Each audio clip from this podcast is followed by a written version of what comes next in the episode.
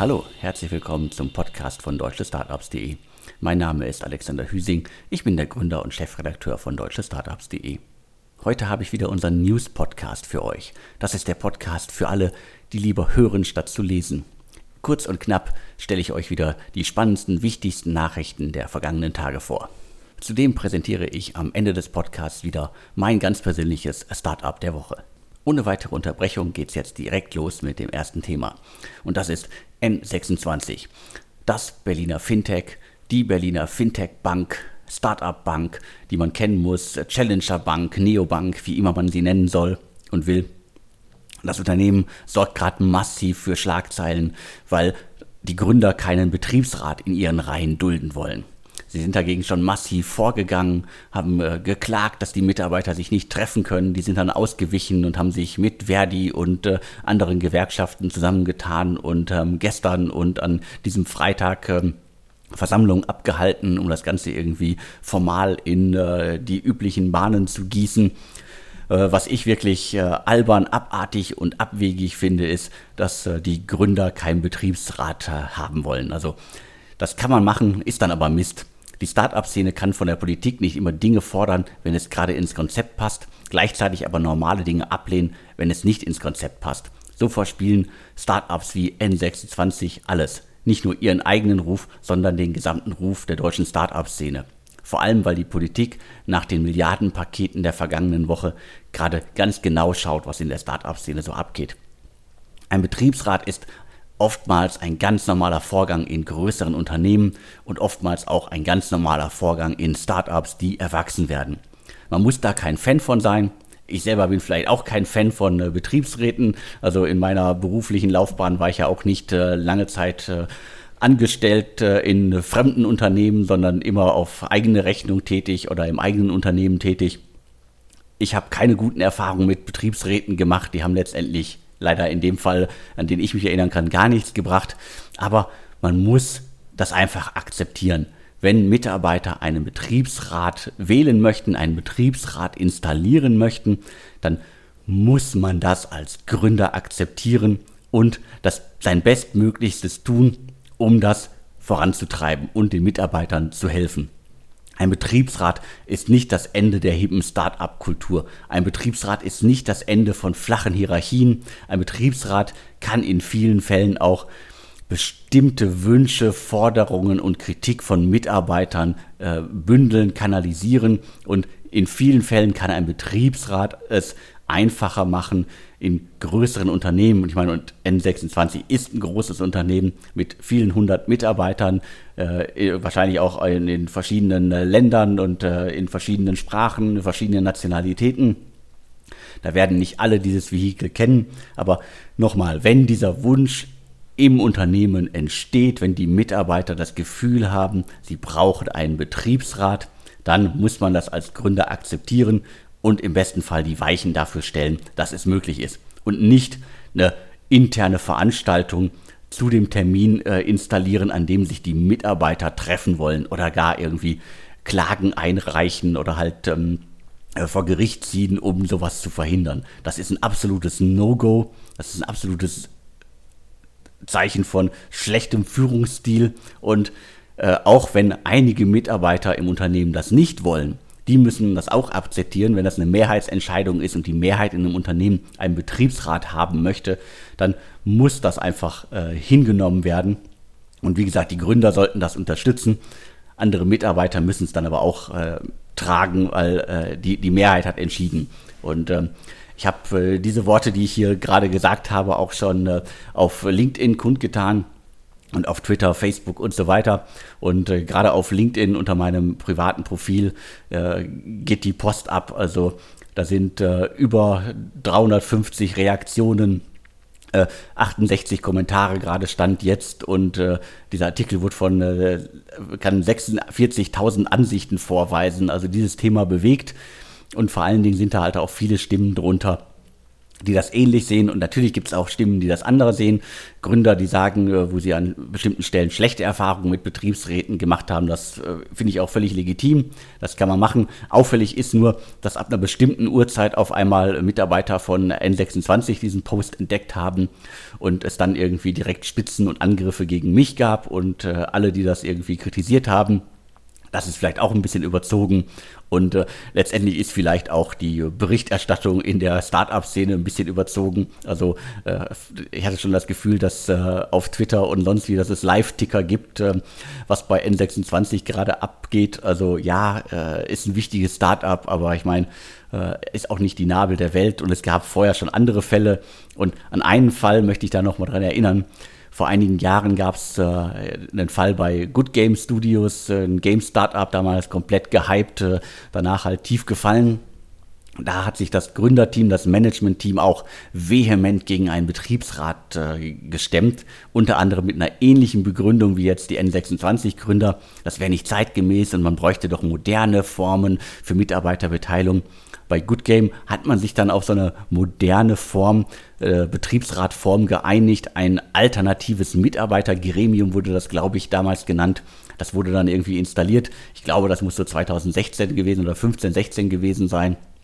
Und äh, die Geschichte bei Good Game hat gezeigt, äh, danach gab es dann die Massenentlassungen und ähm, die, die schlechten Zeiten bei, bei Good Game. Und ich glaube, wenn ich mich da recht entsinne, dieses äh, alternative Mitarbeitergremium hatte dann überhaupt nichts in der Hand, um irgendwas zu machen. Und äh, das ist ein schön Wettergremium gewesen. Und in guten Zeiten kann man sicherlich irgendwie vieles einfacher machen. Aber wenn in einem Unternehmen äh, der Wunsch nach einem Betriebsrat von bestimmten einigen oder von vielen Mitarbeitern aufkommt, dann liegt da oftmals was im Argen. Und äh, als Unternehmer kann man diese Bewegung nutzen, um halt bestimmte Dinge auch äh, zu bündeln, zu kanalisieren. Aber ich wiederhole mich hier dementsprechend. Äh, Fazit, ein Betriebsrat ist nicht das Ende der Start-up-Kultur. Mit äh, Berichten über äh, das, das, Verhindern von Betriebsräten schürt man halt nur irgendwie äh, Groll in bestimmten Kreisen der Politik. Äh, das muss alles nicht sein. Und N26 hat hier mal wieder bewiesen, also PR-technisch äh, ein weiteres Desaster. Da gab es bei N26 ja schon mehrere und dementsprechend ähm, keine schöne Nummer, kein schönes Agieren im Markt. Äh, das kann man alles besser machen. Und äh, ja, mir bleibt jetzt nur noch zu sagen, arm. Ein weiteres großes Thema in den vergangenen Tagen war der Kampf von mehreren Travel-Startups äh, gegen Google. Für euch zum Hintergrund. Mehrere deutsche Startups haben sich im Kampf gegen Google zusammengeschlossen. Eine gute und richtige Entscheidung auf jeden Fall schon mal. Google kann nicht massiv Werbegelder kassieren und dann seine Monopolstellung nutzen, um Wettbewerber klein zu halten. Startups im Reisesegment waren und sind besonders von der Corona-Krise betroffen. 2020 dürfte für die meisten Firmen im Segment ein verlorenes Jahr sein. Also da gibt es ja diverse Unternehmen, die wirklich massiv leiden unter der Krise. Teilweise hatten die 90% Umsatzrückgang, teilweise haben die gar keinen Umsatz mehr. Es gab große Entlassungswellen bei äh, Travel-Startups, äh, bei Vermittlern, Marktplätzen und so weiter, weltweit ja. Deutsche Startups sind aber auch hart getroffen. Ja, es gibt auch einige Gewinner sicherlich, also äh, Unternehmen, die sich auf äh, das Camping-Segment äh, konzentriert haben. Die dürften wahrscheinlich zu den Krisengewinnern Gewinnern gehören, aber die sind jetzt erstmal für mich die Ausnahme zurück zum konkreten Fall. Also viele Reiseunternehmen, viele Travel-Startups äh, müssen nicht nur mit der Corona-Krise fertig werden, sondern sie konkurrieren auch immer stärker mit Google. Und das ist ein Kampf, den kann niemand gewinnen. Google drängt seit einigen Monaten massiv ins Travel-Segment wie das auch bei anderen Segmenten ja schon passiert ist. Äh, ich erinnere nur an das äh, Job-Segment, äh, wenn man als Google dann einfach seine Ergebnisse zum Thema Jobs ähm, über die Suchergebnisse der anderen packt oder über die Werbeanzeigen der anderen packt, dann ist das einfach irgendwie ein riesiges Problem für die entsprechenden Startups. Durch seine Monopolstellung kann Google die Nutzerströme einfach gezielt lenken und seine eigenen Angebote immer besser platzieren als die der Wettbewerber. Und jetzt kommt es hier Startups wie Flixbus, Trivago, Get Your Guide, Home2Go und Omio, das ehemalige Go Euro, wollen sich das alles nicht länger gefallen lassen und haben nun eine Wettbewerbsbeschwerde gegen Google bei der Europäischen Union eingereicht.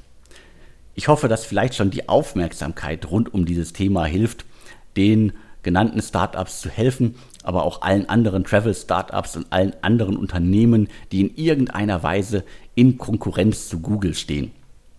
Google muss da einfach in bestimmten Fällen mal massiv gebremst werden. Die haben ein Monopol. Gerade in Deutschland ist dieses Monopol ja gewaltig. Da gibt es äh, andere Länder, wo das, glaube ich, nicht so äh, groß ist, dieses Monopol. Dementsprechend, ich finde das eine gute, eine, eine richtige und eine mutige Entscheidung. Äh, und äh, im Insider-Podcast und auch im OMR-Podcast hat äh, Sven Schmidt ja schon mehrmals gesagt, Google muss zerschlagen werden, also mindestens in verschiedene Segmente wie Suchmaschine, Preisvergleich, YouTube und so weiter. Ich weiß nicht, ob das die richtige Entscheidung ist, also, aber letztendlich muss sich da was ändern und Google muss in seine Schranken gewiesen werden, weil Google damit einfach in Deutschland oder auch in anderen Regionen der Welt massiv äh, Arbeitsplätze vernichtet im schlimmsten Fall. Und äh, ich möchte meine Reise irgendwie, äh, meine, sagen wir jetzt meine Busreise möchte ich im besten Fall lieber bei Flixbus buchen und nicht äh, bei Google. Und auch äh, Trivago, Get Your Guide und Home2Go sind mir äh, maglich und von der Ausrichtung her näher als ein Unternehmen, das halt irgendwie als Monopolist den Markt beherrscht. Dementsprechend, ich drücke da die Daumen und bin sehr gespannt, wie das ausgeht und äh, was da noch passiert und ob die Unternehmen, die ja in Summe wahrscheinlich große Millionensummen monatlich äh, an Google überweisen, um äh, Werbung zu machen, ob die da was bewegen können. Ich drücke die Daumen. Ein schneller Themenwechsel ab zu Delivery Hero. Delivery Hero steht kurz davor, in den DAX aufgenommen zu werden. Und äh, das ist ja bekanntlich äh, eine der größten äh, Weinen, die man als äh, börsendotiertes äh, Startup in Deutschland bekommen kann. Delivery Hero vor etlichen Jahren in Berlin gegründet, äh, ursprünglich ja mal Lieferheld und dann über Übernahmen, Fusionen und so weiter irgendwie dann irgendwann zu Delivery Hero geworden an die Börse gegangen und äh, da auch ein richtiges Schwergewicht äh, geworden und äh, spannende Entscheidung, dass jetzt, wenn Wirecard rausfliegt, was ja auf jeden Fall richtig und wichtig ist, dass äh, dieses äh, Fiasko aus dem DAX äh, verschwindet. Jetzt soll Delivery Hero nachrücken. Als Signal ist das auf jeden Fall, finde ich das gut. Wobei ich mir eigentlich Zalando eher gewünscht hätte, also äh, Delivery Hero ist zwar groß und ist äh, mächtig, kann aber immer auch äh, noch nicht die Erfolge vorweisen, die beispielsweise ein äh, Zalando vorweisen kann. Aber vielleicht ist Zalando schon zu altbacken äh, für, äh, für, für, die, für die Börse, die deutsche Börse, die jetzt irgendwie scheinbar ein Zeichen setzen möchte. Und Delivery Hero als verlustreiches Unternehmen in den DAX-Status hieft. Also mutige Entscheidung auch. Aber wie gesagt, äh, äh, Zalando hätte das vielleicht auch gut getan, aber ich bin kein Börsenexperte. Äh, ich fand nur recht äh, charmant, das glaube ich, das kam aus der Handelsblatt-Ecke, dass man das irgendwie für die traditionelle Börsenwelt äh, als äh, Aufschrei schon verstehen kann, wenn jetzt so ein Unternehmen nachrückt, das halt zwei Milliarden schwer ist, aber Verluste macht und so weiter.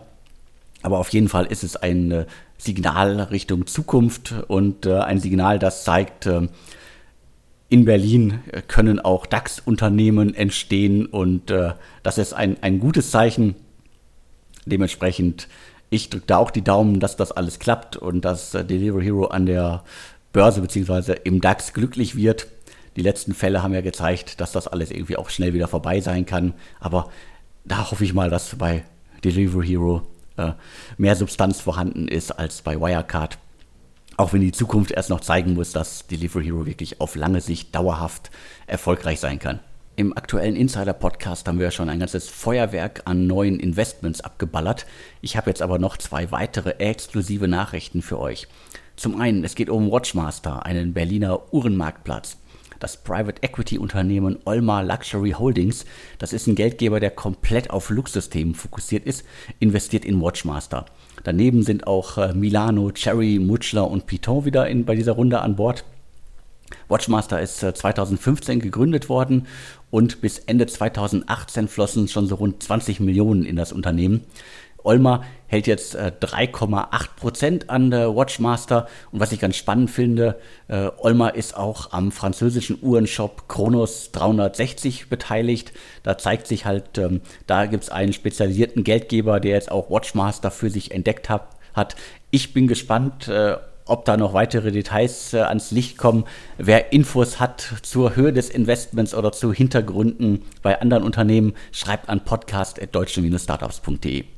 Die nächste exklusive Meldung, da geht es um AidMe. Das ist ein Berliner Startup, das sich als Roboterküche positioniert. Also das Unternehmen arbeitet daran, dass es halt Roboter gibt, die, sagen wir jetzt mal in Anführungsstrichen, einfache Speisen so im ersten Schritt äh, automatisiert, äh, eigenständig äh, kochen können. Daran arbeiten die Gründer, das sind äh, unter anderem die Fedora-Gründer, haben also ein bisschen Erfahrung im Segment, auch wenn nicht in der Roboterwelt. Äh, da das ganze Unternehmen wurde von Rocket Internet angeschoben. Vorwerk äh, war da schon an Bord und auch einer der N26-Gründer, Maximilian äh, Teilenthal, ist da mit an Bord als Investor. Und jetzt kommt äh, La Familia als weiterer Investor an Bord. Das scheint mir eine Erweiterung der vergangenen Runde zu sein. Finde ich ganz spannend, dass da die Investoren nach und nach reinkleckern. Und einen habe ich, glaube ich, noch vergessen. Atlantic Food Labs ist da auch schon mit drin. Die sind auch schon so reingekleckert, wie ich gerade gesagt habe. Also angeschoben von Rocket Internet und Vorwerk äh, kam dann an Bord, dann äh, Atlantic Food Labs und jetzt noch La Familia. Da scheint sich äh, eine kleine Gruppe gefunden zu haben und auf jeden Fall eine spannende Entwicklung, dass man in so einer Prototypphase als Startup immer weitere Investoren gewinnen kann. Die scheinen einen guten Job zu machen. Ich bin gespannt, äh, wann dieses äh, Roboter-Teil dann endlich mal was zu essen macht. Weiter geht es mit Ankerkraut, ein Gewürz-Startup aus Hamburg, 2013 von Stefan und Anne Lemke gegründet. Die sind den meisten wahrscheinlich bekannt durch die Teilnahme an der Vox-Show Die Höhle der Löwen.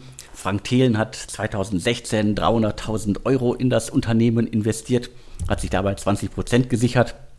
Und jetzt gibt es äh, einen äh, weiteren spannenden Einstieg. EMZ Partners investiert in Ankerkraut und es gibt sogenannte Secondaries, das heißt, die Gründer und die äh, beiden Business Angel, die da an Bord sind, verkaufen Teile ihrer Anteile.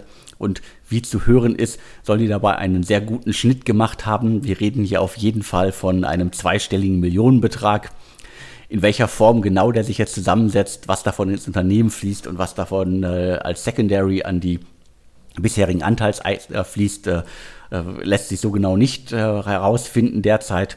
Aber ich glaube, Stefan und Anne äh, müssen sich erstmal keine Gedanken mehr machen. Die haben damals 2013 oder 2012, 2013 quasi fast ihr gesamtes Geld in das Unternehmen gesteckt, haben ein tolles Unternehmen aufgebaut, das quasi von der ersten Stunde an, also wenn man die Aufbauphase herausnimmt, äh, profitabel war die haben einen Umsatz im mittleren zweistelligen Millionenbereich erwirtschaftet, äh, zuletzt halt in den letzten Jahren und können jetzt hoffentlich mit EMZ Partners, die sich langfristig die Mehrheit sogar gesichert haben, erstmal aber halt, äh, glaube ich, waren es äh, 20 Prozent. Beim äh, Kartellamt findet man aber auch schon den Hinweis, dass es bis zu 51 werden können. Das sind dann wahrscheinlich äh, weitere Schritte, die schon vereinbart worden sind. 120 Mitarbeiter hat Ankerkraut und äh, ist eine tolle Erfolgsgeschichte. Und ähm, Frank Thelen, aber vor allen Dingen halt die Gründer konnten jetzt ordentlich Geld vom Tisch nehmen, was mich vor allen Dingen für die Gründer freut, die wie gesagt halt, um das Unternehmen zu starten, wirklich ihr gesamtes Erspartes aufs Spiel gesetzt haben und äh, letztendlich hat es sich gelohnt. Sieben Jahre später äh, können sie sozusagen äh, Geld vom Tisch nehmen, und bleiben ihrem Unternehmen erhalten, können das mit einem neuen Partner noch viel größer machen. Eine großartige Geschichte für die Gründer, auch eine tolle Geschichte für die Vox-Show Die Hülle der Löwen, die ja auch bald wieder mit der, was ist jetzt, siebten Staffel losgeht. Da können sich alle auf die Schultern klopfen. Gut gemacht und äh, ich durfte Ankerkraut äh, kürzlich mal äh, austesten und bin äh, wirklich begeistert. Also tolle Qualität, äh, tolle Produkte da zeigt sich, dass äh, in so einem Segment äh, viel Platz ist für, für Wettbewerb und äh, das Supermarktregal nicht die einzige Stelle sein muss, wo das stattfindet. Weiter geht's mit La Familia. Die hatte ich ja gerade schon mal erwähnt beim Investment in AidMe. Der Berliner Kapitalgeber hat jetzt gerade seinen zweiten Fonds aufgelegt. Im ersten waren 35 Millionen, im zweiten sind jetzt 50 Millionen. Das heißt, es scheint zu laufen. Die Zahlen der ersten Investments waren über 30 stimmen wohl, äh, sonst hätte das, das Team um äh, Jalette zu Fürstenberg es nicht geschafft, jetzt 50 Millionen einzusammeln. Bis zu 1,5 Millionen Euro investiert La Familia in einzelne Gründungen. Der Fokus ist äh, ganz klar B2B. Und äh, was haben sie mit dem Geld gemacht? Unter anderem haben sie es investiert in äh, Spread, Luminovo und äh, Beck. Und jetzt halt, wie gesagt, auch gerade in äh, AidMe. Tolles Zeichen für die VC-Landschaft in Deutschland. Ein äh, weiterer junger Fonds, der einen weiteren neuen Fonds auflegen kann. 50 Millionen schwer. Und man muss es ja leider immer noch immer wieder sagen und äh, wiederholen. La Familia wird von äh, zwei Frauen an der Spitze geführt und das ist ja die große Ausnahme in Deutschland. Da gibt es ja genug Fonds, die haben es in zehn Jahren nicht geschafft, mal eine Frau in die Führungsspitze zu hieven. Da soll mir keiner erzählen, dass das nicht möglich sei und dass man nicht die richtigen Kandidatinnen findet. Äh, La Familia zeigt es ja, äh, da ist Platz und äh, die äh, Frauen müssen es in dem Fall halt äh, in die eigene Hand nehmen, weil sie in der männerdominierten VC-Landschaft ansonsten ja scheinbar wenig Chancen haben. Leider. Einen weiteren neuen Fonds gibt es in Köln und zwar von Dieter von Holzbring Ventures oder DVH Ventures. Nicht verwechseln mit Holzbring Ventures, das sind unterschiedliche Unternehmen und Gruppen und Personen und Familien. Der neue Fonds von DVH Ventures ist ein Digital Health Fonds. Im sogenannten First Closing sind bereits 60 Millionen drin unter anderem von äh, ein paar Family Offices aus dem Pharma-Umfeld und so weiter. Also ganz spannend auch, Wort- und Bildverlag, der Herausgeber der bekannten Apothekenumschau, ist auch als Investor an Bord. Also das ist, glaube ich, auch immer noch ein, äh, ein riesiges, gigantisches Imperium, dieser Apothekenumschau und vor allen Dingen, glaube ich, auch finanziell sehr lukrativ. Der Frühphasenfonds von DVH äh, Ventures mit dem Schwerpunkt Digital Health will vor allen Dingen in Technologien investieren, die aktuelle und zukünftige Herausforderungen im Gesundheitsbereich lösen. Also in Köln, DVH Ventures kann jetzt auch massiv in Digital Health oder E-Health Startups äh, investieren. 60 Millionen sind bereits im Topf und wahrscheinlich werden es noch ein paar mehr. Jetzt noch ein schneller Hinweis auf den aktuellen Insider-Podcast mit Sven Schmidt. Falls ihr den noch nicht gehört habt, dann scrollt in eurer Liste beim Deutsche Startups Podcast weiter nach unten ein kleines Stück, denn im aktuellen Podcast gibt es sehr viele exklusive, spannende Informationen wir haben unter anderem Atlantic Food Labs investiert in Gorillas. Nico Rosberg, der Formel 1 Weltmeister, investiert in Planetly. B2V Partners investiert in Food Circle. Cavalry Ventures investiert in Upper. Picos Capital investiert in FlexCavo und Hive Logistics. Und dann haben wir noch das neue Startup von Sebastian Merkhofer, Fitvia und äh, Roman Kirsch, zuletzt Lisara, die starten zusammen Happy Glam. Dann noch eine Schlechte Nachricht, Loopline Systems ist insolvent und wir können noch die Exit-Summen von Hornet Security und von Hello Body bzw. den drei Marken, die Invincible Brands an Henkel verkauft hat, verkünden. Jetzt kommen wir aber zu meinem persönlichen Startup der Woche. Und zwar geht es um das junge Berliner Startup YoTribe. Das Unternehmen entwickelt derzeit eine Plattform, mit der sich Nutzer in virtuellen Räumen austauschen können. Also es geht quasi um die Hipster-Variante von Zoom und Co. YoTribe war auch schon in einer der vergangenen Ausgaben vom Insider-Podcast Thema und ich habe äh, das Startup jetzt hier nochmal ausgewählt, weil es da scheinbar jetzt auch bald den ersten Investor zu verkünden gibt und ich wollte schon mal vorbereitet sein. Was muss man wissen? Anders als bei Zoom und Co. ist es bei YoTribe jederzeit möglich, sich in Kleingruppen aufzuteilen. Also es erinnert so ein bisschen äh, auf den Screens äh, an, äh, sag ich jetzt mal, äh, Second Life, beziehungsweise an andere altmodische äh, Chat-Systeme, wo man irgendwie so ein paar Köpfe auf einer Landschaft sieht, also Kreise. Und äh, man kann scheinbar zwischen diesen Kreisen äh, wählen. Das heißt, äh, im besten Fall hat man eine Veranstaltung. Wir machen ein Startup-Breakfast äh, und es kommen 50 äh, Leute. Die 50 Leute sind erstmal, äh, wenn ich das richtig verstehe, in einem gemeinsamen Raum und können sich aber jederzeit in kleinen Gruppen zusammenfinden, um miteinander zu sprechen. Das heißt, das ist dann wirklich eine moderne Form von Videokonferenzen, die nicht irgendwie von äh, einem Admin äh, administriert werden müssen, sondern wo die Nutzer dann, wenn ich es richtig verstanden habe, halt viel Freiheiten haben und sich jederzeit aufteilen können und mit äh, entsprechenden Leuten reden können in Kleinstgruppen. Und deswegen ist YoTribe quasi die Hipster-Variante von Zoom. Ich bin gespannt, äh, wer da einsteigt. Äh, ich habe schon ein paar Vermutungen und äh, vielleicht kann ich das auch schon in der kommenden Woche enthüllen. Das war's dann auch schon für diese Ausgabe. Wenn ihr Anregungen zu unseren Podcasts habt, zum News-Podcast, zum Insider-Podcast, zum Startup-Radar oder zu unserer Interviewreihe, dann meldet euch, schreibt an podcast.deutsche-startups.de. Wenn ihr in einem unserer Podcast-Formate werben möchtet, dann schreibt ebenfalls. Und ansonsten freuen wir uns immer über Hintergrundinfos über Deals, die noch niemand äh, enthüllt hat, äh, schreibt uns und äh, wir sorgen dafür, dass äh, die breite Investoren- und Gründerszene das erfährt über unsere Podcasts, über unsere Website oder überall da, wo ihr uns findet. Mir bleibt jetzt nur noch zu sagen und tschüss.